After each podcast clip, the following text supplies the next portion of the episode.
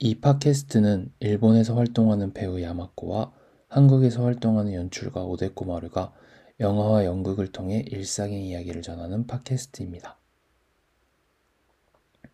3, 2, 1, 0, 0,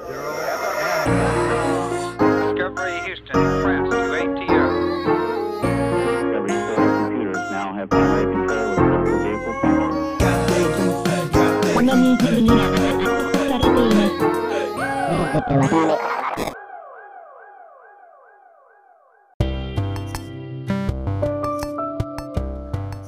안녕하세요. 연출가 오데코마루입니다. 어, 일단 올해 첫 한국어 방송을 진행하게 되었습니다.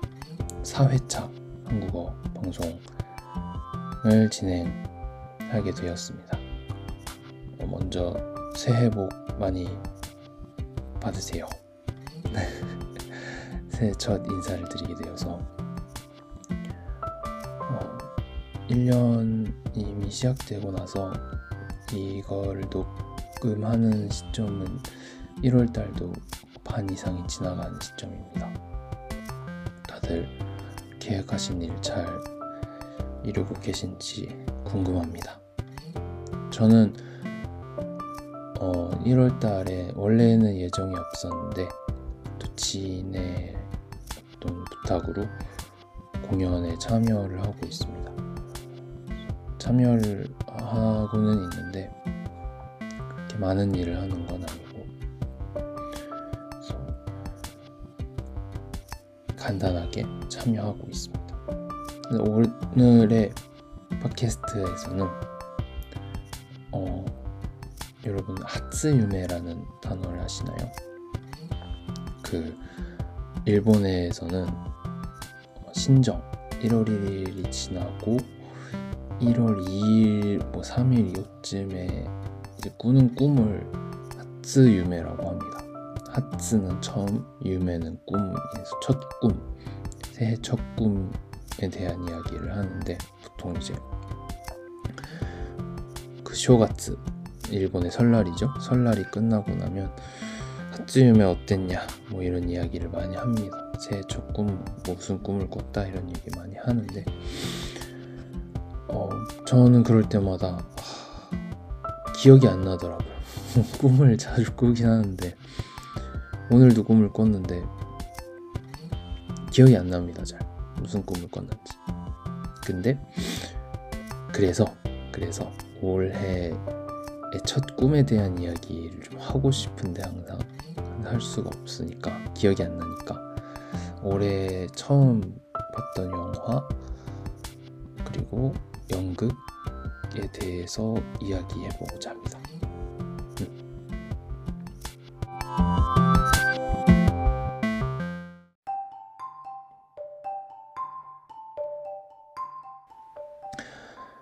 사실 어, 이거를 기획할 때는 메인은 책 이야기였어요. 저는 보통 뭐 영화도 좋아하고 연극도 보는 걸 좋아하지만 보통은 책을 더 많이 읽기 때문에 올해 처음 읽었던 책들에 대해서 이야기해 볼까 했는데 뭔가 다들 책 이야기 별로 안 좋아하시는 것 같더라고요. 책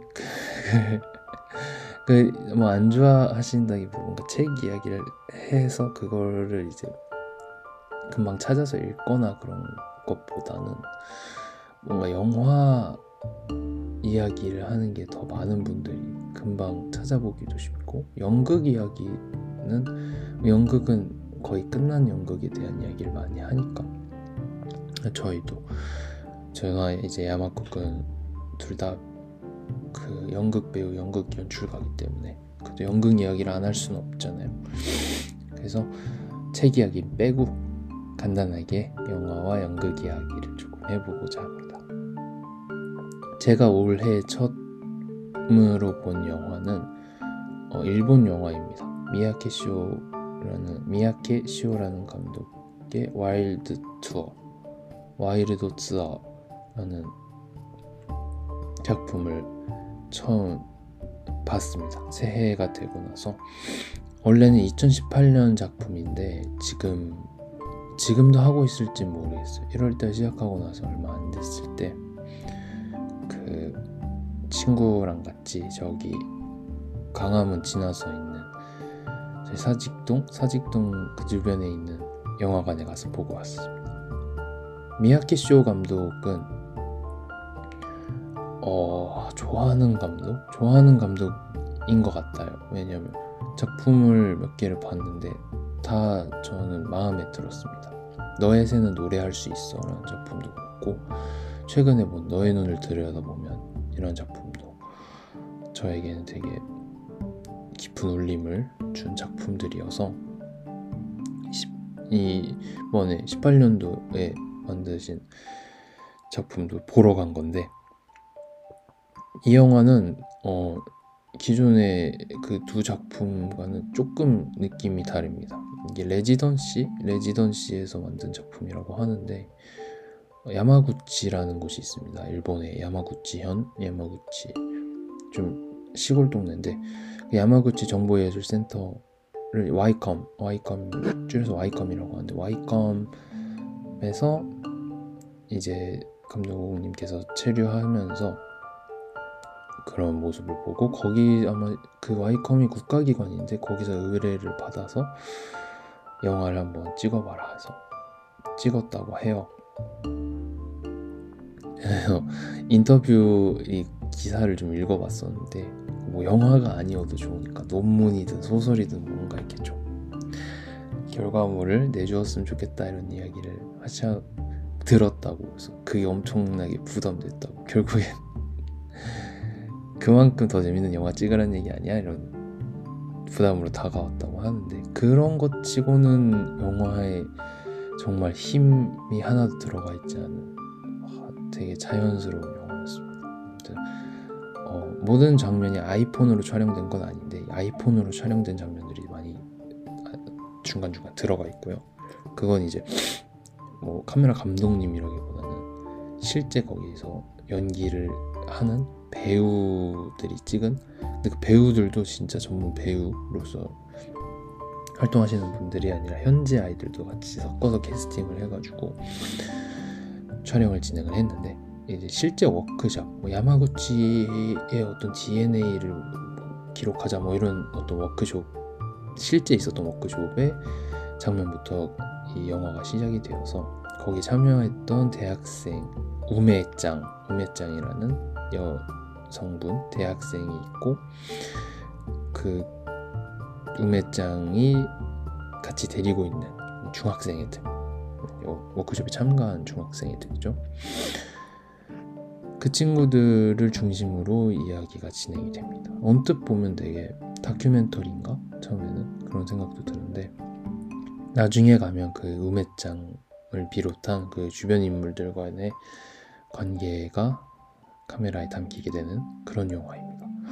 그래서 영화 자체에 뭐 극적인 어떤 장면들이나 뭐 자극적인 장면들 이런 건 일체 없는데요. 다만 어, 감독이 했던 이야기를 중심으로 좀 얘기를 해보자면 이 와이컴이라는 것 자체도 정보예술센터여서 그 예술과 관련된 그리고 언뜻 보면 예술과 관련 없는 이런 바이오 관련된 연구도 같이 진행을 하고 있는데 어, 이런 기술의 발달들이 예술과 전혀 무관하지 않은 것이라는 생각을 가지고 있는 것 같더라고요. 보니까. 이 감독도 거기에 대해서 코멘트를 한 게 있는데 결국 기술이 발달할수록 예술의 어떤 접근 방식이 되게 뭐 좋게 말 편해진다라는 말이 맞는 건지 잘 모르겠는데 좀 다양해진다. 뭐 예를 들어 정말 옛날에는 카메라로 무언가를 찍는다는 것 자체가 되게 필름도 비싸고 카메라라는 것 자체가 그 영화에 쓰이는 카메라 같은 게 일반인은 손쉽게 구매할 수 없는 가격의 것들이 많기도 하고 그랬는데 지금은 어, 당장 최신 아이폰으로 찍은 영상이 거의 웬만한 이 영화로서도 충분히 그 활용할 수 있는 영상물로 만들 수가 있기 때문에 그런 어떤 기술의 보가 기술의 발달은 기술의 보급으로 이어지게 되는 그런 시대에 살고 있는데 특히 여기에 나와 있는 뭐 음해장을 비롯해서 거의 21세기에 태어난 사람들에 대해서 이들에게 있어서 기술이란 것은 그렇게 먼 이야기도 아니고 그래서 모두가 갖고 있는 것이란 거죠 결국에는? 모두가 다 당연하다시 사진과 영상을 찍을 수 있는 시대잖아요. 그렇기 때문에 감독님은 더 이 기술이 발달할수록 연출이 중요해지는 시대 결국 내가 가지고 있는 것들로 어떤 걸 찍, 어떤 걸 어떻게 찍을 수 있는지에 대해서 그게 더 다양, 다양해지고 더 중요해지는 시, 시대라고 말씀을 하셨고 그런 이제 접근법으로 아이들과 함께 아이들에게 많은 부분을 맡겼다고 말씀하시더라고. 오히려 이제 자신이 아이들을 가리키거나 영화에 대해서 뭘 가리키거나 하는 게 아니라 아이들을 쫓아가기 급급했다. 이들은 영화에 대한 어떤 선입견이나 이런 게 전혀 없기 때문에 영화 만들기에 대한 정말 자유롭게 많은 걸 찍기도 하고 아이디어를 내기도 하고 그러면서 이제 자연스럽게 영화를 만들어 갔는데 아무래도 이 미야케쇼라는 감독의 전작들 너의 새는 노래할 수 있어. 그리고 너의 눈을 들여다보면 같은 이제 작품들을 보면 일관되게 참 이 사람은 그 인물과 인물의 이 만나가 사이 사이를 찍는 그 인물과 인물이 있고 인물이 있으면 카메라가 왠지 그 인물과 인물들 사이에 있는 뭔가 눈에 보이지 않는 그런 관계들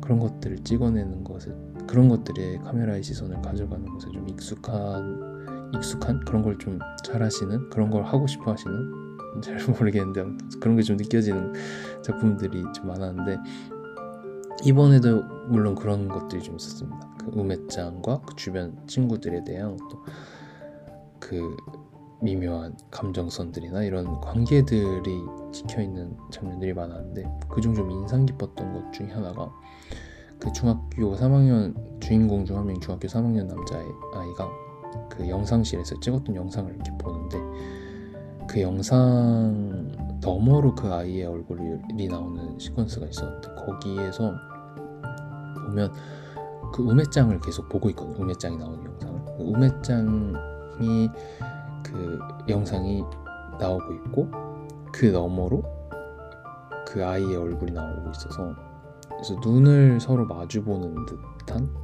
그런 걸 찍으려고 했었다 라고 막 그렇게 말씀하시더라고요. 결국 그 영화에서 누가 누군가를 서로 마주보고 있는 장면을 찍는다는 게 배우가 카메라를 쳐다보고 있거나 혹은 배우 둘이 쳐다보고 있는 걸 옆에서 찍거나 그런 식으로 흔히들 찍을 수가 있는데 이번엔 그런 영상을 넘어서 배우가 있는 그러니까 약간 홀로그램처럼 영상 너머에 비치고 있는 모습을 보여줄 수 이것도 이제 어떤 기술의 발전이죠. 그 그게 뭔지 모르겠는데 아마 공중에 띄우는 약간 빔 프로젝터 같은 느낌의 어떤 스크린이 아니라 뭔가 그 모르겠네요. 그 어떻게 그렇게 될 수 있는지 아마 아무튼 그렇게 영상이 공중에 떠 있는 듯한 그런 걸 보고 있는데 그런 어떤 관계들에 대해서 이 아이들이 휴대폰으로 기록하고 워크숍에 참여하면서 그 DNA 야마구치 현의 어떤 DNA들을 좀 찾아보고 이 지역에는 어떤 그 생물들 이 살고 있는지에 대해서 탐구하면서 그걸 휴대폰으로도 기록하고 데이터베이스화 하는 장면들도 있는데 그렇게 되면 이제 자연스럽게 자연에 대해 알아가게 되고 그렇게 또 함께 하다 보면 또 서로의 마음에 대해 알아가게 되는 그런 것들이 카메라에 쭉 담기고 결국에는 그 알아가는 과정 속에서 관계의 어떤 끝이 항상 찾아오잖아요. 저희는 정말 천년의 만남이 있어도 한 번의 이별은 찾아오는 듯이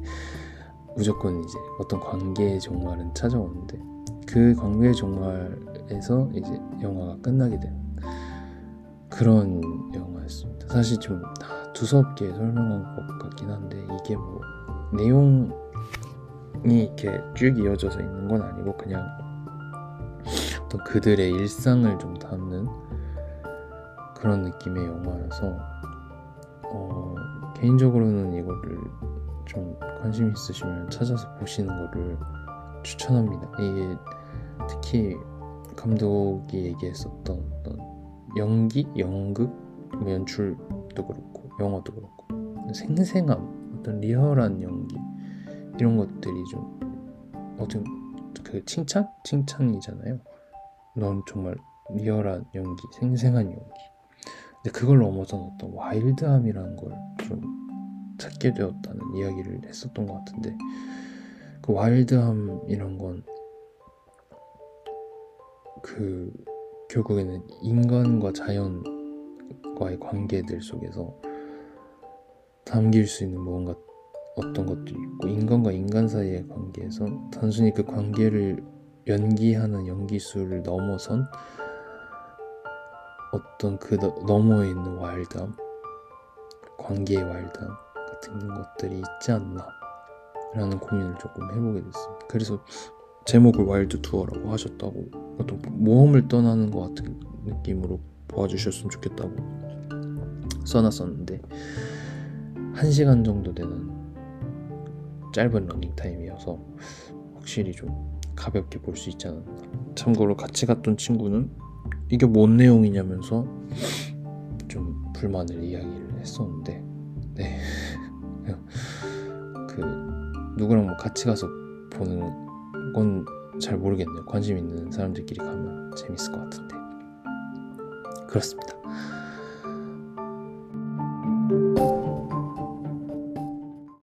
네, 그 영화 이야기는 한 이 정도까지 해두고요. 그 다음엔 연극 이야기인데 연극은 사실 감상이라고 했다 감상했다고 하기엔 좀 무리가 있습니다. 왜냐하면 지금 참여하고 있는 작품에 대해서 이야기할 거거든요. 네, 지금 이제 참여하고 있는 작품 검은쥐의 아이들, 검은쥐의 아이들. 네, 2018년작이고요. 동일합니다. 미야키 쇼 감독 의 영화도 2018년작이죠. 이 검은쥐의 아이들도 어, 극본에 써있기로는 2018년이라고 써있습니다. 김연재 작가님의 2018년작이고 어, 지인분께서 이제 연출을 하시게 되어서 거기에 저도 어, 연출부는 아니고요. 저 무대 감독으로 참여를 하게 됐는데 어, 일단은 이 작품 같은 경우에는 참여를 하게 되어서 희곡을 받아봤거든요. 그래서 희곡을 쭉 읽어봤는데 어, 재미있습니다. 희곡. 저 개인적으로는 희곡이 되게 재미있게 느껴졌어요. 그 한국 희곡을 되게 많이 읽어본 건 아닌데 사실 일본 희곡을 많이 읽어봤으니까 근데 뭔가 처음 읽었을 때 그 초반 부분에서 되게 일본 희곡에서 좀 느껴 수 있었던 그런 것들도 좀 일본어가 나오긴 하긴 하, 하는데 그래서 그런 건가 모르겠네요. 아무튼 좀 그런 걸 느껴서 아 이 작품이 실제 어떻게 무대 위에서 구현되는지를 좀 보고 싶다라는 느낌을 많이 받아서 음, 참여를 하겠습니다 해서 하게 되었고요. 그래서 어 원래 이게 그 저번 작년에 이미 공연을 한번 하시고 지금 다른 형태로 재연을 하시는 거에 재연 쪽에 제가 참여를 하고 있는 건데 원래 했던 걸 좀 봤으면 좋았을 텐데라는 생각을 음, 지금 와서 좀 하고 있습니다. 음, 지금 거의 완성된 작품을 재연해서 음, 완성된 작품 보고 있는데 그 희곡에 대해서 좀 이야기를 해보자면 어, 90년대에 태어나 서 이제 00년대, 2000년대를 살아온 사람들이라면 무리 없이 이제 받아들일 수 있는 어떤 풍경들이 묘사가 되고 있고요. 배경으로서. 그리고 등장인물들도 어 뭔가 뭐 우리 세대 저도 이제 90년대 태어나서 00년대를 살아온 사람이다 보니까 저 제가 살아왔던 주변 사람들과 다 매칭을 할 수 있을 정도로 그 주변 사람들 뭔가 되게 특이하고 특수하고 어떤 비일상적인 인물이 나오는 게 아니라 그런 주변 인물들이 좀 나오고 있습니다. 그래서 아이라는 주인공이 어떤 2인칭 시점으로 쭉 그걸 풀어 나가는 그런 느낌인데요. 그러니까 약간 일기장 같은 느낌이라고 보시면 될 것 같습니다.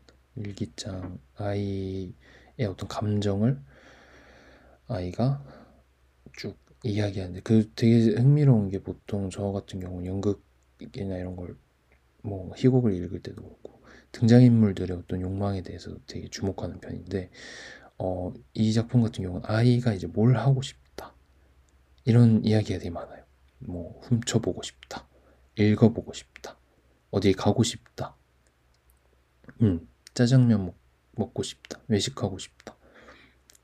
그러다 보니까 어, 이게 이제 아이가 하고 싶은 것들 네, 왜냐 일기에 그런 거 많이 쓰잖아요. 뭐 놀러 가고 싶다. 저도 옛날 일기에 막 게임 뭐 사고 싶다 이런 거 쓰고 그랬었거든요. 나중에 어머니가 막 보시고 막 생일 선물로 사주신 적도 있고 그랬던 것 같은데 아무튼 그런 아이의 어떤 순수한 욕망들? 어떻게 하고 싶고 저렇게 하고 싶고 친구들 만나고 싶고 친구들 만들고 싶고. 이런 이야기처럼 들리면서도 어, 이 작품이 가지고 있는 좀 되게 은밀한 그런 분위기들이 있는데 일단 저는 첫 번째로 이 아이의 말이 어, 누군가에게서 이 빌려온 듯한 말 같이 느껴질 때가 가끔 몇 군데가 있거든요. 그러니까 보통 이 10살짜리, 11살, 10살짜리 아이가 하지 않을 법한 말들을 가끔씩 동생에게 하기도 하고 하는데 이제 그런 것들은 마치 이 아이가 어디서 들었겠죠 그 말들을 그러니까 자신을 상처 입힌 말들 자신에게 자신의 마음에 이게 상처 혹은 어떤 식으로든 인상 깊게 남았던 말들을 가지고 있다가 이 아이는 되게 작가 작가의 소질을 가지고 있는 아이 일지도 모르겠어요. 그 글을 잘 쓰는 아이라는 그게 있는데 그러다 보니까 이제 보통 작가님들 이제 글을 잘 쓰시는 분들 제가 옆에서 그냥 봐온 느낌으로는 언어를 이렇게 잘 수집하시는 분들이 많거든요. 그러니까 그냥 흘려듣지 않고 잘 모아두는 이 아이도 약간 그런 게 있는 것 같습니다. 막 누구 인생 망치려고 작정을 하고 있지 막 이런 이야기를 하는데 이게 아마 아이가 모르겠네요. 그 아이의 부모님이 이혼하고 할머니 할아버지랑 살고 있는 아이인데 할머니 할아버지에게 이런 이야기를 들었을까? 아니면 뭐 그런 좀 누군가에게 받았던 상처를 그대로 여과 없이 남에게 주는 장면들 그런 것들이 간혹간혹 보이게 되는데 옛날에 어 일본에 있을 때 제가 일본에 있을 때 그 여러분 다 잘 아시는 신카이 마코토 감독의 너의 이름은이라는 작품이 있었잖아요. 그거를 전후로 해서 좀 잠깐 그냥 서브컬처계에서 감상 마조이스트라는 개념이 좀 유행까지는 아니지만 대두됐던 적이 있었거든요.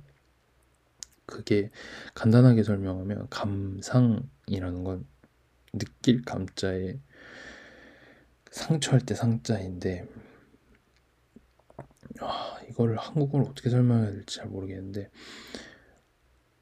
흔히 말해서 이제 그런 신카이 마코토 감독 작품을 보면 해피엔딩이라고 하기엔 좀 애매한 작품들이 많거든요.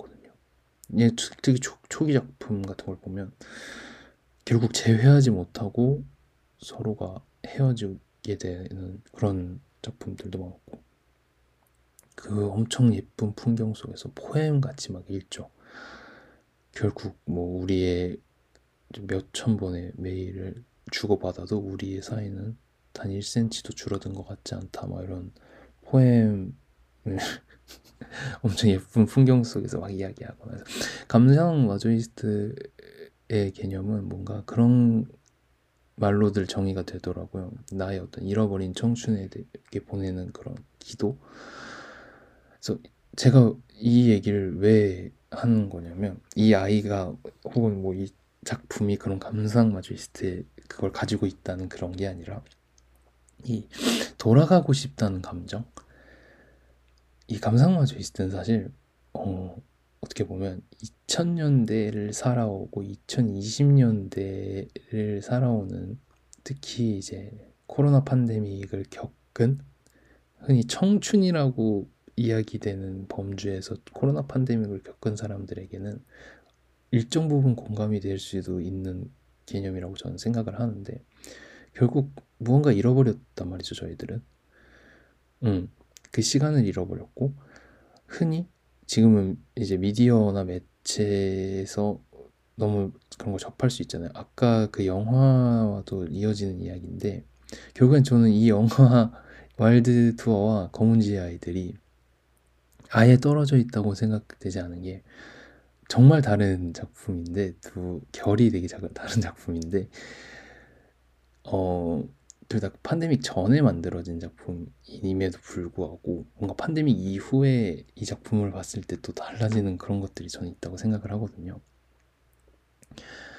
그 아까도 그런 얘기를 했었잖아요. 기술의 발달이 어떤 예술 그런 것들에게 영향을 미치고 그리고 기술이 보급이 되는 시대를 우리는 살고 있다. 그래서 결국 우리들에게 이 기술이 보급 된 시대에 살고 있는 이 세기 말에 태어난 아이들에게 있어서의 노스텔지어는 어, 기존의 우리 어떤 어머니 아버지 세대의 노스텔지어와는 다른 한 번도 경험해보지 못한 세계에 대한 노스텔지어가 있다는 말인 건데 어, 그러니까 원래는 누릴 수 있을지도 모르는 그런 것들에 대한 노스텔지어가 우리 세대에게는 남아있다는 거죠.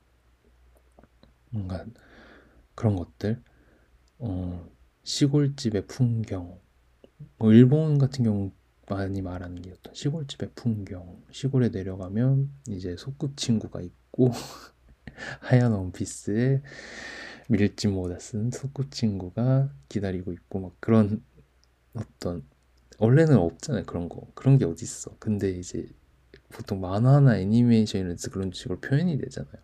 그러니까 그 청춘이란 무엇인가 이런 걸 정의 내려 정의 내려 버리잖아요. 그런 것처럼 우리에게도 한국에도 그런 게 있거든요. 흔히 의뢰 이제 우리가 어, 학창 시절을 보낼 때 장기자랑 같은 걸 할 때 앞에 나가서 되게 멋있게 되게 예쁘게 뭐 섹시 댄스를 추거나 뭐 이렇게 노래 발라드 멋있게 부르거나 이런 걸 보면서 느끼거든요. 그 저 내가 저 사람이 될 수는 없었던 과거에 대한 어떤 노스텔지어 그런 그 있었을 수도 있었던 세상에 대한 노스텔지어 그 아이가 아이 이 주인공이 아이인데 아이의 말은 보통 다 그런 어떤 자신이 갖지 못한 것에 대한 것에 초점이 맞춰져 있는 것 같아요. 무언가 아이는 어떤 그림을 원해요. 아이는 자기 담임 선생님과 함께 따로 식사를 하는 걸 원하기도 하고요. 아이는 비밀 읽기를 하는 것에 대해 동경하기도 하고요. 아이는 어떤 관계, 그 관계는 저는 아이가 말하는 진짜 친구라는 관계라고 생각을 하는데, 그 진짜 친구 를 원하지만 그 지, 진짜 친구에는 사실은 약간 그런 것 같아요. 그 일본 애들이 얘기하는 시골에 가면 있는 하얀 원피스에 밀짚 모자를 쓰는 것 같은 그런 게 아닐까요? 실제로는 아이가 이야기하는 그런 진실된 친구, 진실됨은 세상엔 적어도 아이의 세상엔 없 없던 거죠. 음. 진실되었다고 믿었던 것들은 전부 진실되지 않았어. 그리고 그 아이의 일기는 점점 진실성을 잃어가게 되는 거죠. 왜냐하면 그 아이는 진실된 걸 원했지만 이 세상은 진실된 걸 그 아이에게 주지 않았거든. 근데 이게 이 감성마저 이스트들이 어떤 작품에 대해 이야기할 때 나오는 것과 약간 비, 결이 비슷한 것들이 있었거든요. 결국 주인공이 원하는 걸 주인공은 얻지 못하고 이 작품은 이제 주인공은 그래도 행복하게 살 거야가 아닌 그럼에도 주인공은 자신의 이상이 꺾인 이 세상을 살아나가겠지라는 어떤 시선들 그게 이제 절대 나쁘다는 게 아니라 그게 이제 어떤 이 경험들이 성장이 되고 이 액땜이 될 거야라는 어떤 기성세대 기성세대들은 사실 그렇게 바라거든요. 이 세기 말에 태어난 아이들이 지금 이 혼란을 겪고 다시 우리가 아는 어떤 무언가로 변해서 착한 아이가 될 것이다. 라고 생각하지만 사실 이 혼돈은 혼돈은 끝나지 않을 거란 거를 이 아이들이 너무 잘 알고 있어요. 맞아요. 그래서 아이에게 진실이라고 생각되었던 것들이 진실이 아니게 된 시점에서 느껴지는 그런 절망감까지는 아니지만 어렴풋이 우리가 느꼈었던 우리가 성장기에 느꼈었던 그런 감정들이 이 작품에도 좀 녹아 들어가 있지 않나. 그래서 이 작품을 보는, 이 작품을 하는, 이 작품을 읽는 이유는, 어, 그런 부분이 있는 것 같아요. 노스텔지요. 내가 태어나서 여태까지 살아오면서 어떤 그 색바랜 기억들 속에 그런 것들을 다시금 생각하게 되고 어, 이 혼돈, 이 혼란 속에서 이제 우리는 더 앞으로 나아가야 하는데 그러기 위해서는 다시 한번 다 의심을 해볼 필요가 있는 거죠. 결국에는 저는 마지막 이 거를 읽으면서 아이의 욕망을 계속 의심하게 되는 거죠. 아이는 아이는 정말 비밀 일기가 읽고 싶은 걸까? 아이는 본인이 아닌 누군가가 되고 싶은 걸까? 음.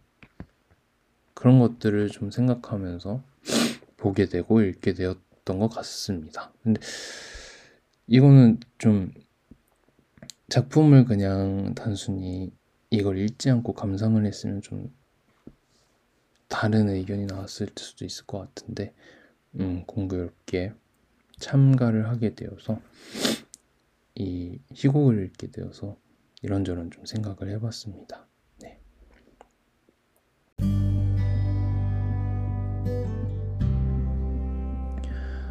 어, 요즘 여기저기 보는 사람들에게 팟캐스트 한다고 이야기를 많이 했는데 정작 들어가 보면 일본 어로 한 거밖에 없어서 어 좀 뭔가 죄송한 느낌도 있어서 이번에 좀 한국어 회차를 오랜만에 한번 해봤습니다.